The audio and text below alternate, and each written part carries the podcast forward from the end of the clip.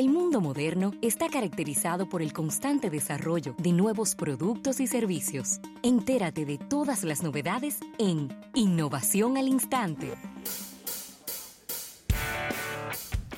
Bien, vamos a agradecer, vamos a agradecer a nuestros amigos de la Presidencia de la República en este año de la innovación por el auspicio de estas innovaciones al instante. Atención, Erika Valenzuela, ya que Facebook está habilitando la función para transferir todas las imágenes y videos a Google Fotos, algo que no se podía hacer.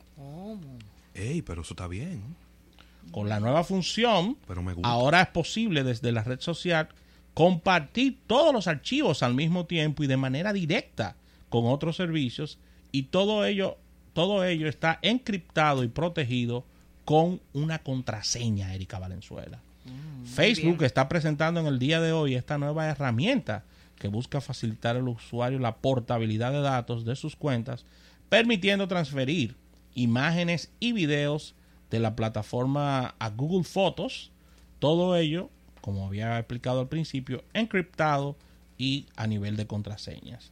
Desde ya hace más de 10 años, Fe- Facebook permitía a sus usuarios descargar toda la información almacenada en sus cuentas, pero con la nueva función desde la red social, ahora es posible compartir todos los archivos al mismo tiempo y de una manera directa con otro servicio.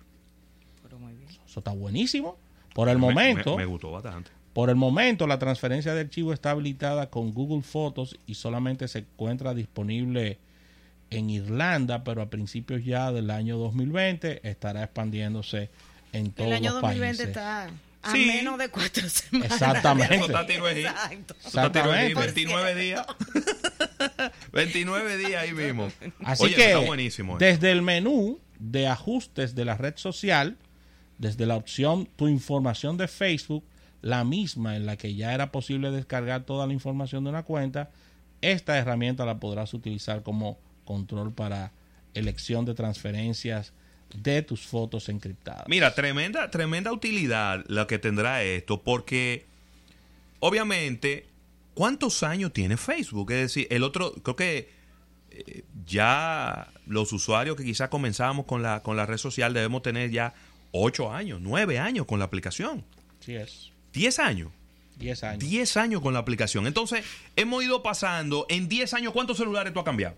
Bueno, No, no me preguntes eso. Porque... Entonces, to- no necesariamente todas las fotos que tú has tomado la- la- las dejaste guardadas en tu Google Fotos.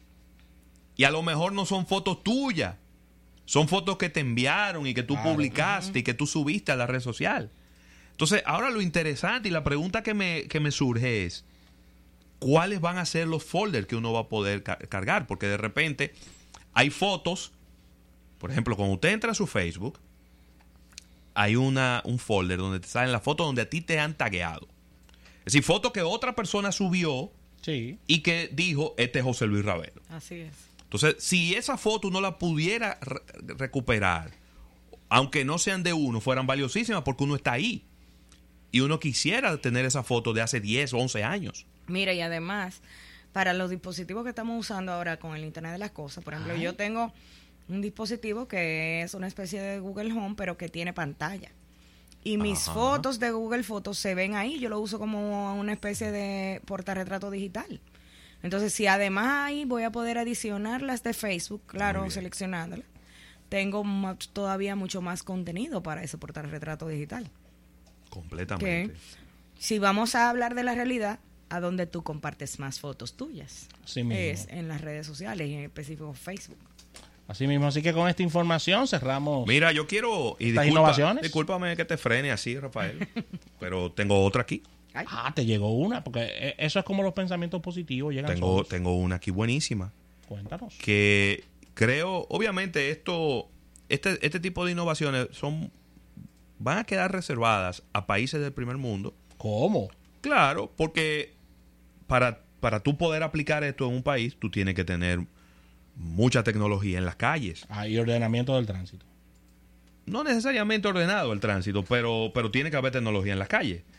Pero- y es que las en el a ver, en Australia, en una parte de Australia, que es under. el New, New South Wales, en, eh, hay una zona en donde se han instalado cámaras con inteligencia artificial, o bueno, cámaras que las grabaciones son leídas por software de inteligencia art- artificial, que son capaces de detectar a conductores que están usando sus teléfonos inteligentes de manera ilegal.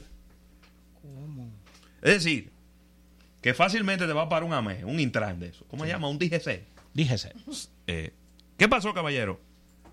Me dice la cámara que usted estaba chateando en Australia. Entonces, obviamente, eh, y mira, hay todo ya un procedimiento.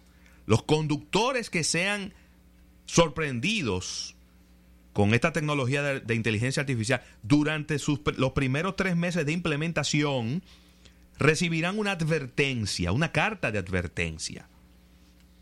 Pero después viene una rica multa.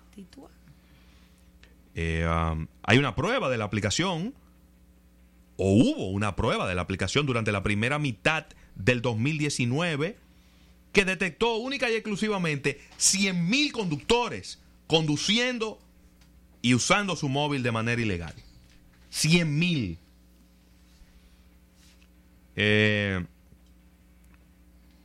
y bueno, ahí, ahí está.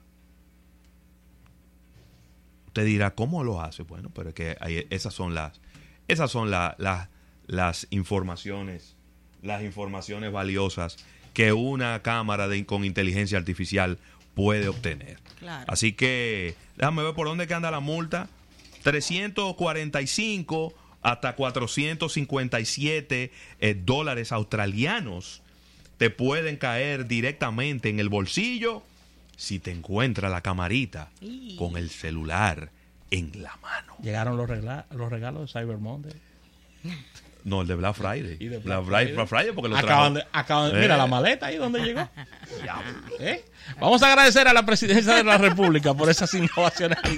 Llévalo, fúndelo, fúndelo.